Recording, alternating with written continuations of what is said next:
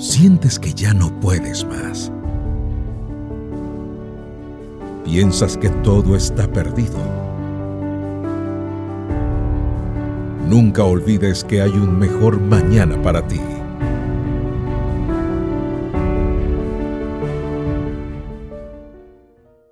Un aprendizaje de vida. La promesa bíblica dice, cuando Dios creó al hombre, lo creó a su imagen varón y mujer los creó. Génesis 1:27. Los estragos del pecado no serán para siempre. En el cielo ya no existirá ningún tipo de lucha entre los sexos. Las personas serán nuevamente buenas en gran manera, tal como salieron de la mano del Creador. La semejanza a nuestro Padre Celestial será restaurada en cada habitante de la tierra nueva. Dios bendijo a la primera pareja y cada vez que tiene un lugar, un enlace matrimonial, la bendición de Dios alcanza a los esposos y está disponible por siempre. Mientras estemos en esta tierra, es nuestro reto como personas casadas cultivar el amor. El esposo ama con todos sus sentidos, vista, olfato, tacto, palabras y oído, a su mujer.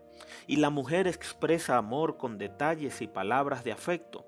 Su naturaleza pide protección y a alguien que le brinde seguridad.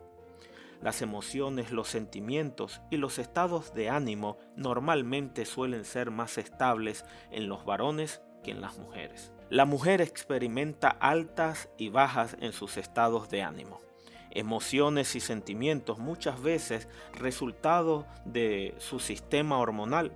La objetividad del hombre muchas veces le impide aceptar la intuición femenina. El varón se basa en los hechos, la mujer en sus impresiones emocionales. Ambas percepciones unidas serían de enorme utilidad para la resolución asertiva de los desacuerdos.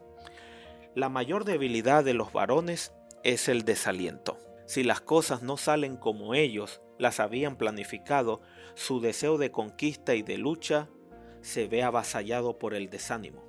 No obstante, si tienen una esposa que se dé cuenta de estas cosas y los impulsan a superar ese tipo de fracasos, seguro se sentirán triunfadores en la vida.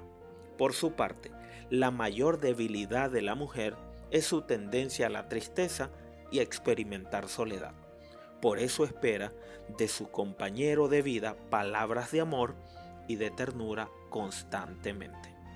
La convivencia feliz entre hombres y mujeres está asegurada si comprendemos y aceptamos la voluntad de Dios al crearnos varón y mujer. Esto nos dará una mirada de respeto a nuestras diferencias Fruto de ese respeto, cada uno podrá ser como es sin exigir, aunque pueda hacer sugerencias de cambio. Aprendamos a estar juntos como pareja. Ese será un gran aprendizaje de vida. Y así habrá un mejor mañana para ti.